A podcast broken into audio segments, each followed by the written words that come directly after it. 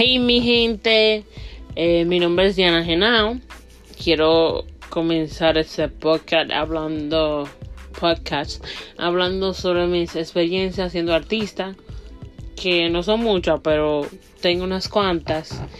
Eh, mis frustraciones, cómo he salido, cómo estoy saliendo de, de crisis, eh, bloqueos de artista y también eh, decirles